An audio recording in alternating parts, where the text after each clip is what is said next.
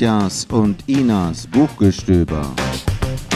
Der Bücherpodcast aus Hirzweiler für den Rest der Welt. Liebe Zuhörerinnen und Zuhörer, herzlich willkommen zur dritten Folge unseres Bücherpodcasts Katjas und Inas Buchgestöber. Hallo, ich bin Ina. Und ich bin Katja und wir begrüßen euch aus dem schönen kleinen Hirzweiler. Denn Hirzweiler ist das Dorf, in dem wir beide wohnen. In diesem Podcast wollen wir euch in regelmäßigen Abständen ein paar Bücher vorstellen, die wir beide gelesen haben. Oder die nur Ina gelesen hat. Oder die nur Katja gelesen hat. Wir suchen Bücher aus, die zum einen auf der Bestsellerliste stehen. Aber auch Bücher, die etwas unbekannter sind und mehr Aufmerksamkeit verdienen. So ist es, genau. Und heute wollen wir euch mal ein bisschen in die Zukunft entführen Genau, wir machen heute einen kleinen Trip ins Übermorgen und stellen euch zwei Dystopien vor. Dystopien, das sind äh, düstere Zukunftsvisionen und die sind auch immer ein schönes Thema in der Literatur. Äh, da geht es ja immer darum, wie unsere Welt ist und wie sie aussehen könnte.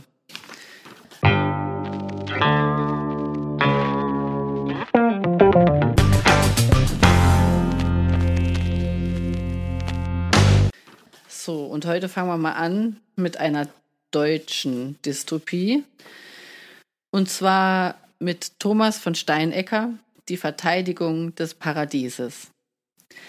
Ich hatte noch nicht von diesem Buch gehört, lange Zeit nicht. Das war äh, aber sogar nominiert für den Deutschen Buchpreis 2016. Und äh, ich will euch kurz erzählen, wie ich das Buch gefunden habe. Und zwar habe ich das Buch gefunden als preisreduziertes Mängelexemplar in einem Elektrofachhandel. Aber äh, dort lag es auf einem Wühltisch und ich habe das so den Titel angeschaut und man sieht auch dem Cover eigentlich nicht an, äh, um was es darin geht. Habe dann gelesen und äh, habe gedacht, das muss ich mal kaufen. Und zwar äh, ist es von der Handlung her so, dass in diesem Buch die Handlung nach einer Katastrophe spielt. Also es ist ein bisschen verwirrend, es sind mehrere Sachen passiert und die Geschichte dreht sich um den 15-jährigen Heinz, der in den bayerischen Alpen in einer Gruppe Überlebender unter einer Art Kuppel aufwächst. Das heißt, es gibt ein paar Überlebende, die von sich selbst denken, dass sie die Letzten sind. Und sie leben unter einer Kuppel, die sie vor gefährlichen Umwelteinflüssen schützt. Genau, diese Kuppel sorgt auch für perfektes Wetter und da können sie eigentlich auch etliche Jahre sehr gut leben. Ne? Und in den bayerischen Alpen, das muss man sich mal vorstellen. Ina, hast du sowas schon mal erlebt? eine Dystopie in den bayerischen Alpen? Nein, das war mir auch neu. Ja, also die Gruppe denkt, dass sie die, die letzten Überlebenden einer weltweiten Katastrophe sind.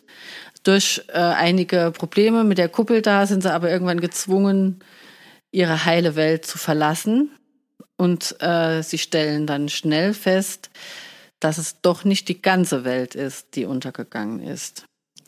Der Heinz ist dabei der Chronist der Gruppe, kann man sagen. Er mhm. wird quasi äh, extra für diesen Zweck auch vom Anführer der Gruppe so ein bisschen äh, äh ausgebildet, dass er halt auch schreiben kann. Ne?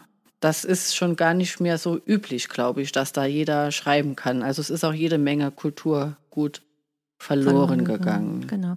Und der ganze Roman ist ja auch aus Sicht von dem 15-jährigen Heinz beschrieben. Also wie er das aufschreibt, wie er genau eigentlich seine ja, seine Chronologie da aufschreibt. Und äh, das muss man auch sagen, das ist von der Sprache her sehr gut gemacht, dass man merkt, das schreibt ein 15-Jähriger. Oder das soll aus der Feder eines 15-Jährigen mhm. kommen. Das Buch hat ähm, dann im weiteren Verlauf äh, eine ganz dystopie-typische Handlung. Das heißt, die Überlebenden verlassen ihre Welt, in der sie sich jetzt da befunden haben, die ganze Zeit. Und es passieren so Sachen, dass sie auf Überlebende treffen.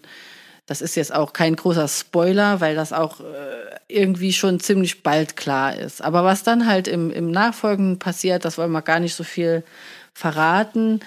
Mir hat das Buch sehr gut gefallen, weil es immer doch auch irgendwie ein bisschen realistisch bleibt. Es ist zwar eine Welt, die von unserer ganz weit weg ist, mhm. aber die Geschichte an sich äh, ist, ist real. Also es, ist, es gibt keine Fantasy-Elemente.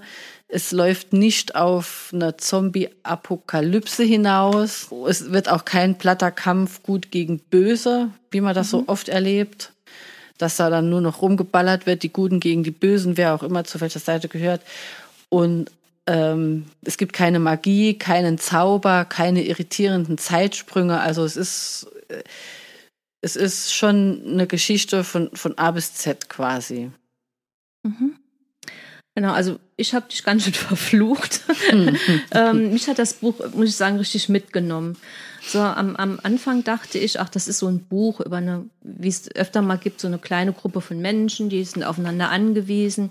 Da gibt es dann so zwischenmenschliche Probleme, weil die auch in einem begrenzten Raum äh, ums Überleben kämpfen.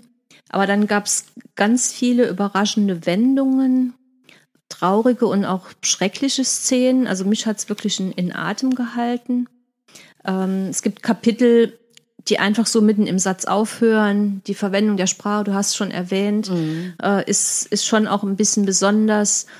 Es werden auch oft sogenannte Altworte ähm, nochmal aufgelistet oder erwähnt. Das heißt, es sind also Worte, die eigentlich gar nicht mehr so im Sprachgebrauch sind, aber auch von Heinz erhalten werden wollen. Mhm. Und das hat mich schon auch sehr, sehr berührt. Und es geht halt auch, äh, man, der Junge sehnt sich auch nach nach Freundschaft, nach Liebe, danach auch gesehen zu werden.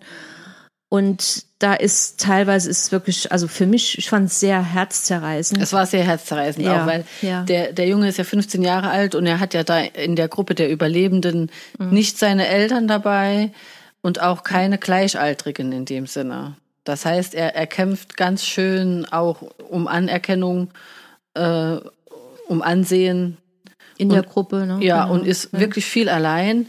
Und man kann auch ruhig sagen, dass er da so Ersatzfreunde hat, ne, in Form von elektronischen Relikten. Also so ein, was ist das? So ein, ein elektrischer Fuchs. Ein elektrischer Fuchs. Genau, der ne, da immer Märchen man, erzählt. Ja, was ja. ist das für eine blöde Idee, habe ich gedacht da, ne, am Anfang. Aber das, das ist wirklich, äh, das, der spielt eine wichtige Rolle. Und ich, das war auch dann gut gemacht nachher, fand ich. Äh, es ist ganz interessant. Ich kannte also den Thomas von Steinecker als Autor äh, bis dahin überhaupt nicht. Er hat noch ein paar andere Romane geschrieben. Ist ganz oft nominiert worden für Preise, hat auch viele Preise äh, mit seinen Werken gewonnen oder bekommen.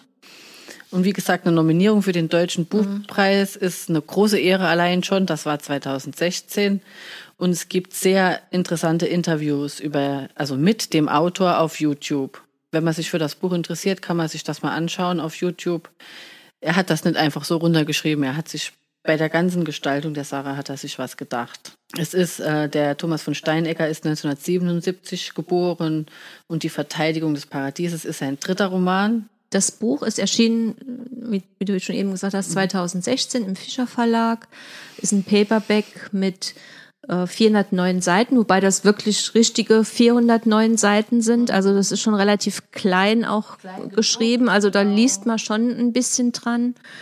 Ähm, und also mein Eindruck ist, es ist also kein Wohlfühlbuch, sag es ich mal. Es ist kein ne? Wohlfühlbuch, nee. Aber es ist sehr spannend und es ist, ich finde es auch sehr ergreifend. Mhm.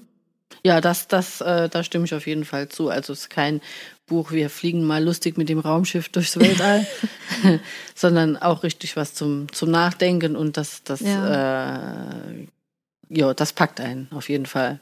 Also für mich eine klare Leseempfehlung für Menschen, die sich gerne mit dem Thema etwas düstere Dystopien beschäftigen.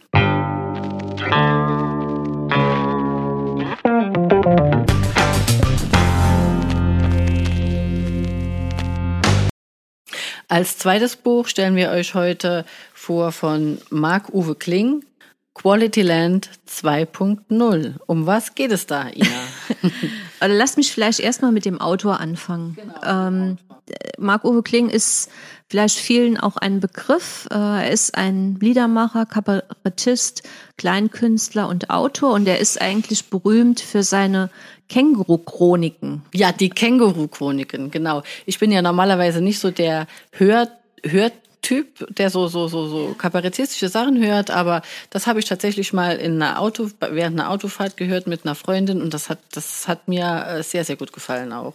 Das ja, fand ich sehr lustig. Ja, hier vielleicht auch noch ein Tipp, also er die Bücher von ihm und auch die Känguru-Chroniken und auch Quality Land gibt's auch als Hörbücher. Mhm. Und er spricht seine Werke auch selbst ein. Ja, und das ist richtig gut. Also das kann man auf jeden Fall auch äh, sehr empfehlen, muss ich sagen. Ähm, Quality Land 2.0, der Name sagt es eigentlich schon, es ist die Fortsetzung von Quality Land. ähm, vielleicht muss man noch mal ganz kurz beschreiben, was Quality Land eigentlich ist, für die, die dann vielleicht den ersten Band nicht gelesen haben. In Quality Land ist alles optimiert. Es ist das Beste aller möglichen Länder. Algorithmen wissen alles über dich und suchen zum Beispiel den besten Partner für dich aus. Das selbstfahrende Auto weiß schon genau, wo du hin willst, du brauchst gar nichts zu sagen. Und es gibt auch einen Händler, äh, der nennt sich The Shop, der genau weiß, was du willst, ob bewusst oder unbewusst. Das, das heißt, der erfüllt dir deine Wünsche, auch wenn du noch gar nicht darüber nachgedacht hast. Noch gar nicht weißt, dass du dir dass das du dir wünschst, das wünschst, ja. genau. Aha, okay. Ich habe so ein bisschen rausgelesen, ich habe in äh, den ersten Teil reingeschaut. Quality Land war wohl mal Deutschland ja, ist auch eine Dystopie, die äh, also äh, mit deutschen Namen, also mal, es ist nicht irgendwo in Amerika und ganz weit weg, sondern es sind deutsche Namen, es sind Charaktere, die man sich auch gut vorstellen kann, so, ne? Genau, also einer der Hauptdarsteller ist Peter Arbeitsloser, ähm, Kiki Unbekannt, Martin Vorstand. Also die, die Namen sind oft schon sehr sprechend und weisen auf den Beruf oder auf, ja, sagen wir mal, Eigenschaften der, Eltern der, der Person hin. hin ne? Ich glaube, es sind die, die Eltern, der Beruf des Vaters war es, glaube ich. Ja, das, ja. ja, so irgendwie. Da kommt, ja. Genau, also es gibt so eine Rahmenhandlung. Ähm, der Peter Arbeitsloser darf jetzt endlich als Maschinentherapeut arbeiten, darf zum Beispiel Haushaltsgeräte betreuen, die Beziehungsprobleme haben, ne, der Herd mit dem Kühlschrank und so weiter. Mhm. Oder ähm, auch in seinem Haushalt quasi leben ein paar Maschinen. Die Mickey, ein zweisilbiger Kampfroboter mit posttraumatischen Belastungsstörungen. Ja, also es gibt jede, jede Menge Roboter und Androiden ja, ja. oder und Droiden genau, und was. Und ne? ein Sextroide mit Erektionsproblemen, eine Drohne mit Flugangst und ja. so weiter. Also es ist schon sehr schön. Also es gibt eine, eine Rahmenhandlung, bei der Kiki Unbekannt ähm, versucht, ihre eigene Vergangenheit zu ergründen und dabei auch von einem seltsamen Killer bedroht wird, ganz geheimnisvoll. Ähm, aber das, also was ich eigentlich mit am spannendsten finde, sind so die, diese eingestreuten Werbeanzeigen. Ja, ähm, ja. Das Buch ist äh, quasi so ein Fließtext. Es gibt so Kapitel nach Kapitel und äh, zwischen den Kapiteln gibt es immer so Werbeanzeigen, was es alles so gibt in, in, in Quality Land, welche neuen Services. Services, welche, ja, oder wie so Zeitungsausschnitte. Also das ist ganz, äh, ganz, also ich finde das auch sehr lustig. Ne? Es ist, ich finde es auch sehr, also man muss den Humor von Marc-Uwe Kling mögen, aber also ich fand es jetzt, es ist, ja, es ist mit Sicherheit eine Dystopie, aber es ist jetzt eher eine lustige Dystopie, Dystopie, auch wenn es so Punkte gibt, wo einem schon manchmal so ein bisschen das Lachen im Hals stecken bleibt. Das kann man wohl sagen, ja. Wenn es ja. dann einen Blitz dritten Weltkrieg zwischen 64 Ländern gibt, er dauert nur acht Stunden, aber keiner weiß eigentlich, warum er ausgebrochen ist, weil es ist vollautomatisch passiert und keiner kann die Entscheidung der Algorithmen nachvollziehen. Oder ein Artikel über die Klimakonferenz, bei der die Länder sich mal wieder darauf geeinigt haben, in 20 bis 30 Jahren die nötige Reduktion des CO2-Ausstoßes umsetzen zu wollen. Wird als historischer Schritt verkauft, verstärkte Anstrengungen werden versprochen. Also es kommt einem ja dann teilweise doch sehr bekannt vor. Sehr ne? bekannt vor. Also ja, es gibt auch das im privaten Bereich diese diese Partneragentur, die da den perfekten Partner für einen findet, ne? Und wenn diese Agentur sich dann irgendwie per per äh, äh, Nachricht meldet, so macht so Pling und dann wird gemeldet, wir haben jetzt einen neuen optimierten Partner für dich gefunden, der viel besser zu dir passt als der andere. Ja, und dann macht man schnell mit dem alten Schluss und kommt dann mit dem neuen zusammen, weil man dadurch im, im Level aufsteigt irgendwie. Äh, so, also sehr, sehr lustig. So, das ist schon auch vieles äh, äh, dem nahe, was wir hier schon in Ansätzen heute haben äh, quasi so weitergedacht. Und der, der Marc-Uwe Kling, der treibt das da so auf die Spitze.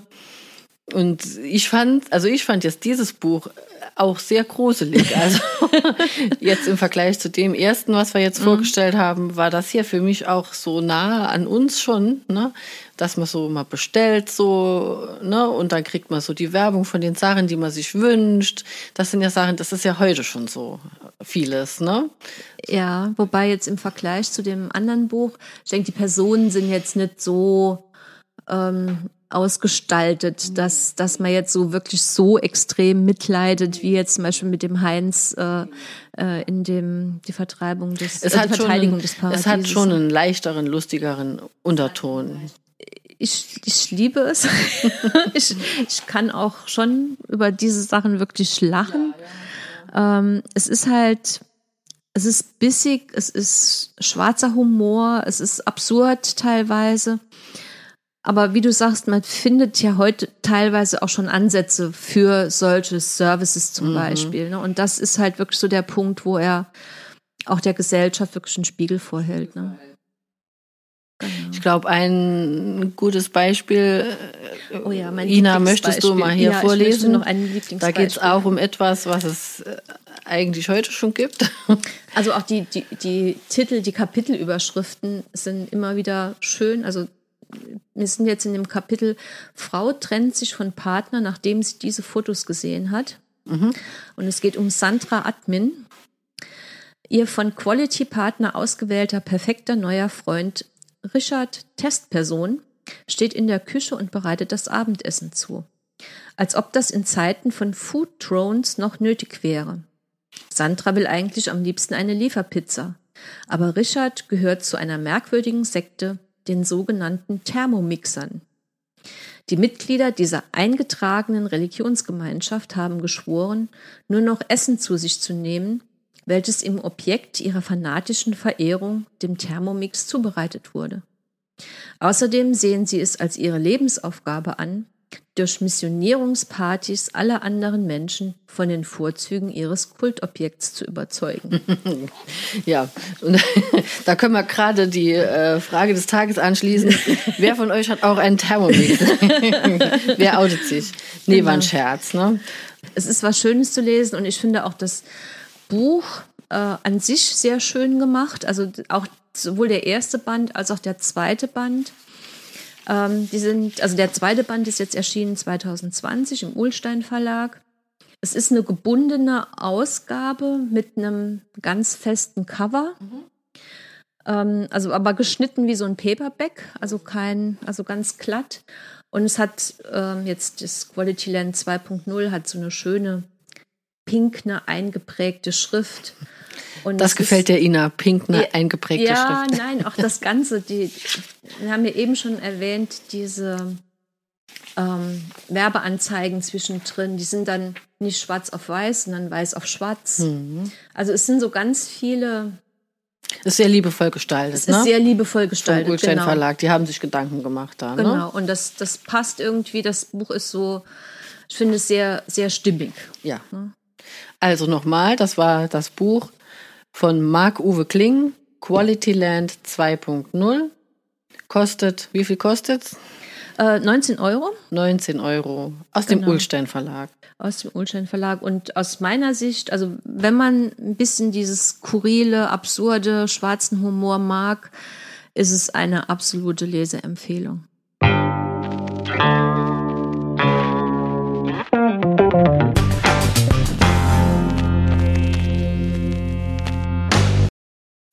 Zum Ende haben wir noch einige Infos für euch. Zum Beispiel könnt ihr uns auf Facebook besuchen. Gebt einfach bei Facebook Katjas und Inas Buchgestöber ein und dort könnt ihr dann auch noch mal nachschauen, welche Bücher wir heute besprochen haben. Und wir werden auch noch, glaube ich, ein paar weitere Bücher gerade jetzt zu diesem Thema dort mit auf. Ja, wir machen so eine kleine Liste. Ne? Uns ist noch einiges eingefallen da.